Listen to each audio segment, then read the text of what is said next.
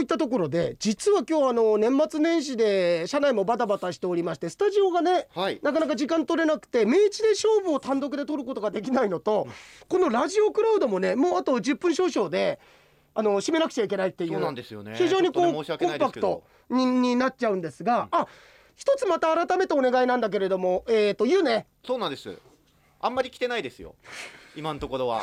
あの村上君大丈夫？ええ。あの読まれないって気づいてんだろそうみんな。皆さん分かってらっしゃる。分かってんだね。ただねまあ安心材料というね。そうだね。心の安心のために、うん。まあね何か一言でもだってさあのー正直ね、えっ、と東京に行く時に俺9万必要だって言ったじゃん、えあの旅費だけ考えると実は7万ぐらいで大丈夫なんだわ。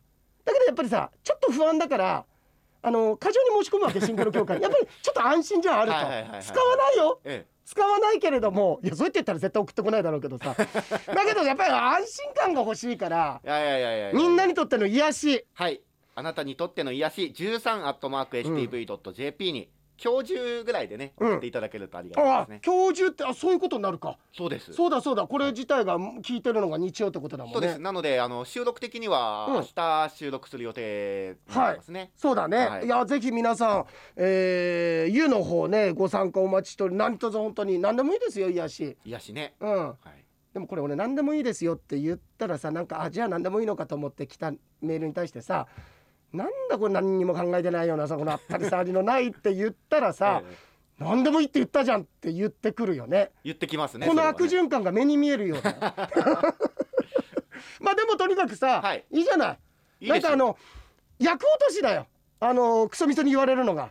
いやなんでクソみそに言おうよクソみそに言う前提なんですか？クソみそに言おう。クソみそに言う前提だったら送りたくなくなるじゃないですか。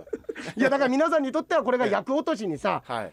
あれですよあのあのー何？あのー生ハゲに泣かされるようなもんだよ。ああ縁起に噛まれるとかね。そそれ自体はなんか良くないような行為のように見えるけれども、うん。実はこう役が落ちたりとかうそう、ね。コートがあるから。ついたりとかするそうそうそう。はい。だからそういうそういうことでさ、ええ。皆さんから。あのゆ癒しっていうテーマでやってるくせにメールが来てないから俺たちにとって癒しが全く今得られてない状況で。ん ななんなんだこれ本当に。いやいやそんなことないねジレンマがありますけど。えあそれでえはいちょっと明治がだからできてないのでそうですね今回ね配信が。動画ちょっとできないのでえ少しだけちょっと有馬記念の予想させていただくと正直僕の有馬記念は、えー今日収録金曜日なんですけど昨日の木曜日の公開抽選会のディープポンドが川田優雅ジョッキーが、えー D を選んだ時点で僕はもう終わってますから。なんかツイッターでも書いてましたねもう終わりましたと。終わりましたよ。有馬記念お疲れ様でした。あの内枠に入ってほしかった。打ち上げに入ってほしいいやもっと言うと8から内でよかったんだよ。うん。16頭立ての8から内側、言ったらこれ2分の1じゃん。そうですね。1から12345678どれでもいいよ。いいよ。別に1番がいいとか言ってないのね。言ったらはい。たんだけど16番入っちゃった。これ村上くんね。はい。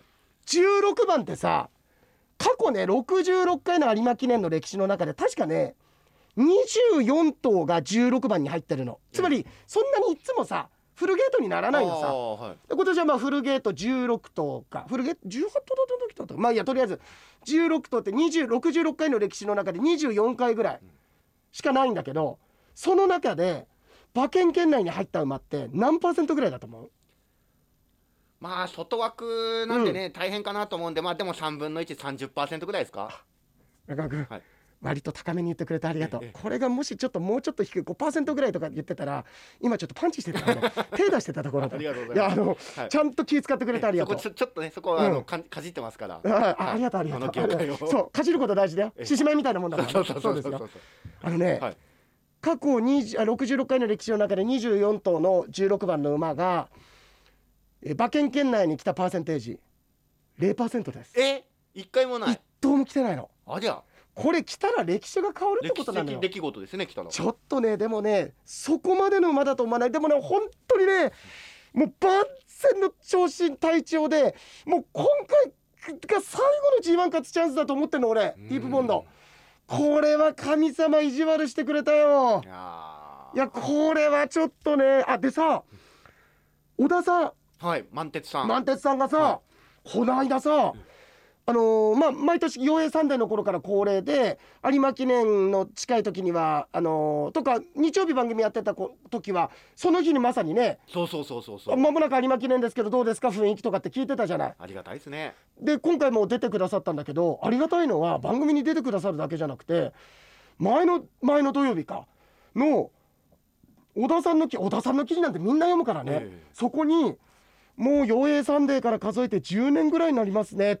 また今回も陽平商店に出させていただきますっていうこととあともう一つは陽平さんふ足別っていうところで応援大使やってて美味しいお米があるんですよっていう案内もさしっかりみっちり書いてくれてんの。いや。すごいですね。うん、でまあそれで予想もしてくれたんだけどあそれでさ俺もうちょっとバントにも言ったんだけどあいついまいちピンときてないからちょっと村上君にも言っとくけど村上君だったら「それは困りますね」って言ってくれると思うんだけどその満鉄さんの横にほのかの記事が載ってたんだよ。ほのか？ほのかってあのえっ、とあれあのーうんとどこだったっけ？神宮かどっかでさ、えビール継ぐあのビールの売り子さんの記録持ってる女の子で今モデルやってんの。えほのかっていうあスポジチの、はい。えあのーよくねドッキリとかにも仕掛けられてる。なんか非常に可愛らしい方なんだけど、俺のこと一言も書いてねえんだよあいつ。あら。お前番頭と同じリアクションだな。うんあれもしかして俺が間違ってんのかこれ？そうですね。一度ちょっと司法に判断してもらえますか？しやあのそれはさええ。司法のあのいわゆる法律的なことと司法発法の司法だよね。周り全員に聞いてみろわ俺とりあえず。全員聞いたら多分四面楚歌になると思いますよ。そっか。はい。はい。一応四面そっかとそっかね。あーなるほどね。かかかってんです。よ勘が悪かったですね僕今。あうん。あの缶にかけてる監視ですよね。漢字っていうかあのあ。れでしょ？四面楚歌ってあの甲と龍法なんだっけあれ。違ったっけ、うん。三国志三け？国志ですよね。三国志の方だったっけ？甲と龍法じゃなくて、うん。まあどっちにしたって漢が絡んでるよ、ええそうですうん。よねあすごい。でも俺それなんか村上君にそれ出し抜かれちゃったら、俺ももうそろそろ終わりかなって式を悟っちゃうね。おー。そうだね。そうですね。うん。いや本当に。うん。うんあのーうんもう言っちゃいなって感じですね。村上君、はい。それあと56回何した後に出てくるやつじゃない？それ、はい。あの うん。丁寧にお鍋作ってたんです、うん。お肉ちょっとはいはい。はい入れたつみれを一個ずつこあーうよそったりとか、うん。ででも、うん。開始3分ぐらいで、うん。もういっかーっつって全部入れちゃいました。あるよねもう全部もうもはや箸使わないってやつね、もう手でそう手で手で落とすやつね。野菜とかもボウルに入ってる野菜全部 いっかーって全部入れちゃったパターンですね。そうだね。水っぽくなっちゃうんだよそれ。ネタ自体が。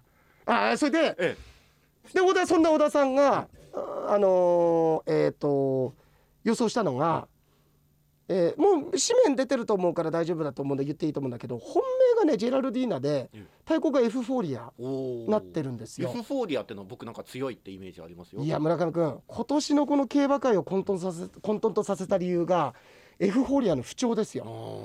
去年年度代表馬になって、ええ。今年どれだけの活躍するかと思ったらいやこれエピファネイア3区のね呪いというかさ血がねやっぱりね早熟なのか4あと4歳以降。あいまいち活躍できないんだわ。で大阪杯ダメでしょ？でその後宝塚出てそれもダメで長期休養明けで今回やっと出てくるんだけど小田さんに聞いたら陣営の手応えも良くて調子が良さそうだっていう。で結果結果あの対抗にして本命ジェラルディーナだったんだけどいや村上君エフフォーリアは僕あのーまあ皆さんもネットとかで見てるかもしれないけど僕必ず競馬ブックかギャロップかってさ、え1週前の馬体見るんだけど、えもう昔のエフフォーリアどこ行ったのっていうえうん。なんか本当にねもうものすごいコロンとしてんの。え。なんか澤田研二見てるみたいでさ。えいやーちょっとわかんないですけど。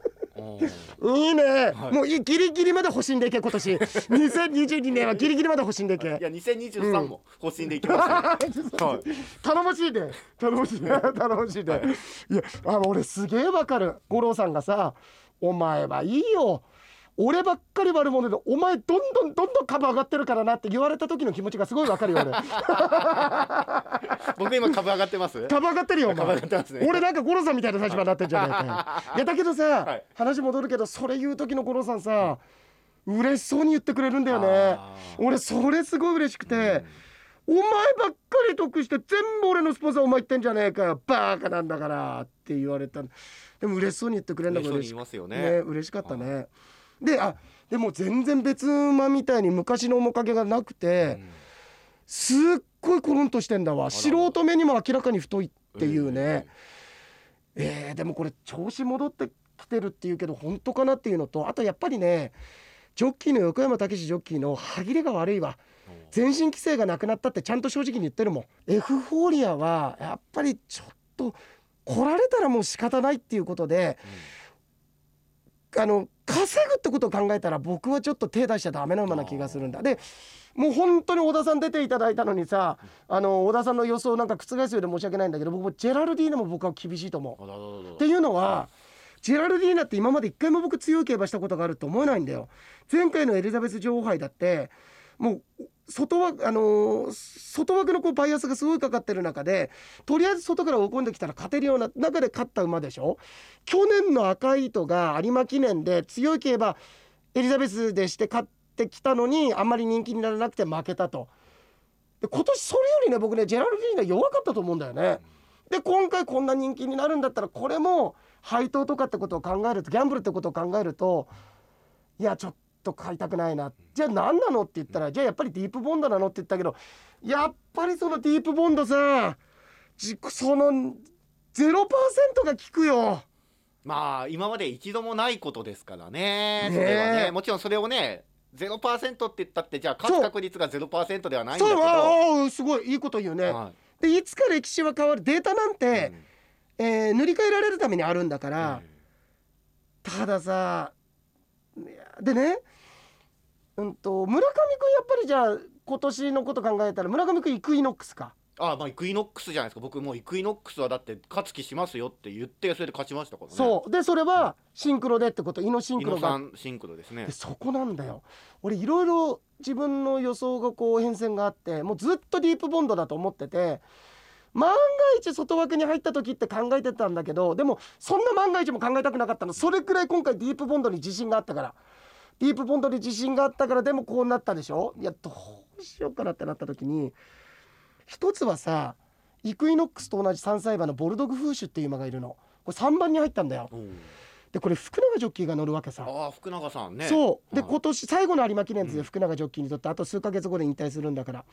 でこれやっぱりさ花あるジョッキーだなと思うのは唯一勝ってない八大競争の一つが有馬記念。これ八大競争って皐月賞日本ダービー菊花賞。で、えーさらにえっ、とごめんえっ、とあのうーとオークス桜花賞。で天皇賞春秋。うん。で有馬記念ださ。この有馬記念だけ勝ってないの。これ勝ったら八大競争制覇してジョッキー引退でしょ。なんかそれをやりそうな気もするんだよ。なんかすごいもう筋書きねそもうバッチリじゃないですか。あるよね。はい。だけどボルドグフーシュって福永ジョッキーも言ってるようにまだ背腰ちょっと弱くてどうしたって後ろからになっちゃうんだよ。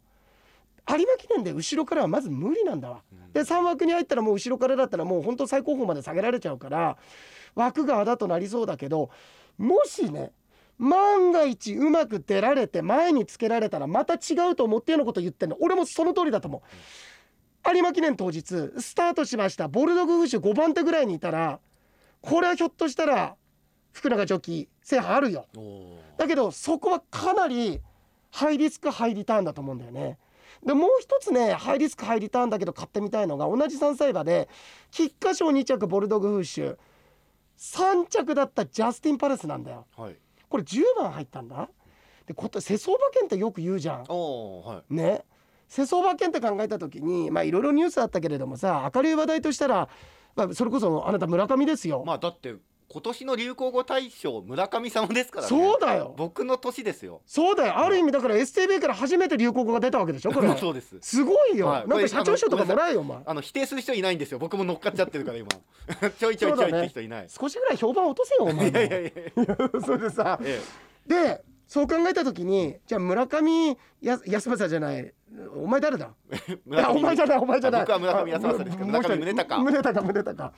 宗隆のはい一番のワードは何だと思もう55号。うやっぱり55号だよな、はそしたら55じゃないかなって考いえた時に枠の55うん。それイクイノックスとジャスティン・パレスなんだあら。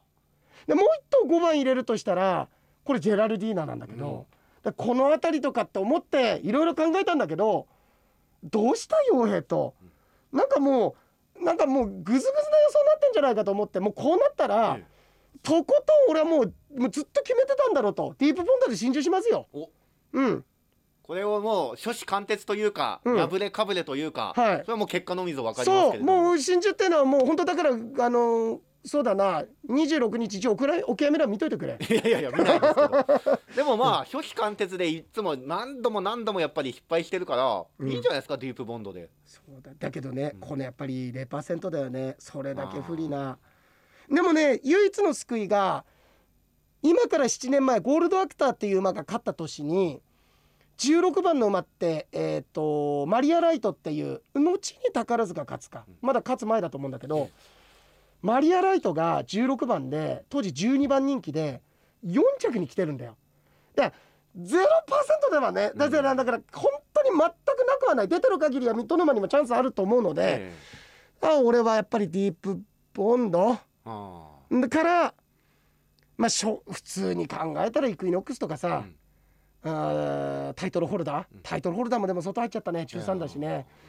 いや言うほど簡単じゃないね。うん。だからもしかしたら俺が言ったようなえっ、となんだあとボルドグフーシとかさジャスティン・パレスが3着以内に絡んでね。まあボルドグフーシはそれなりに人気になると思うけどちょっと配当跳ね上げるような要素ももしかしたら有馬記念あるかななんていうそんなちょっと明治で勝負でございまあ、ました。ちなみに、うん。あの参考によいさんも参考になるんだったら参考にしていただきたいんですけど、うんうん。一応あの田村みな実さんの本命は「You Can Smile」出てねえよお前。あいつまだ追っかけてんのかよ、You Can Smile」じゃない。でちょっと悔しいのはさ「ユーキャンスマイル今年確か一回馬券絡んでんだよあれ。もう絶対買う必要ないよって言ったら今年だよな。あじゃあずーっと買ってれば。ずっと買ってればずっと買ってればマイナスだよ。それ一回しか来てねえんだ。ねいいよね。田村でも田村みな実は強いからとかあのーなんか調子がいいだとか馬体がいいだとかコース適性がありそうじゃなくてなんかこの馬の名前見てると私も笑っていいんだって思えるっていう 非常にこうなんていうのメンタル的にね、はい。あのやられてる予想のファクターですよ。そうですね。うん、1年間変わらずやってきましたが。時間そろそろ。そうです、ね。あ時間ですね。ご。ざいます。じゃあちょっと待ってね、あはい。じゃあこの辺りはうん。あのーごめんなさい。メールあじゃああのわゆゆね。ゆ。13アットマーク、あなたの癒しを教えてください。教えてください。13アットマーク STV.jp もし送ってこなかったりしたらもう今後二度とお前らの人生に癒しはないぞっていうぐらいのことするからな。どんな脅しですか？はい、はい、先日回転寿司で「念には念を入れ」と言ったら自分のことを言われたと思った店員さんに目にコンタクト歯に入れ歯そして口臭にはマウスウォッシュをシューッと 念には念を入れられたのを見せられたいのです。はい、さてここでジョークを。その目には目を歯には歯をとハムラビ法典の復習法を予習したやんと言ったら、うん。よほど口が臭かったのか予習っていうか口臭やんと言われた うん。ミュージシャンの大悟にうん。マウスマウスウォッシュと言ったらこう言った、うんウォッシュっていうかウィッシュじゃん、うん。そのウィッシュを聞いてやっぱり口が臭いわねと アルコール消毒を、うん。と石川さゆりがこう言った、うん。ウィッシュキーがお好きですか？そのうん。ウイスキーのお通しが自分好みやんと、いつものじじいが席を立ちこう言った、うん皆さん良いお通しを、じじいが勝手に締めんじじゃないよ本当じに たただこれあのこれだけはしええてじじいもう年内まだ少しあるから歯医者行けよちゃんと 公衆の今面で週年内に直しとけよ。はい。といったところで、えーっとまだ湯はありますけれども、はいひとまず本本放送の後のお太陽系第13惑星ラジオクラウドポッドキャスト版はこれにて終了。今年も本当お世話になりました。よへでした。村上でした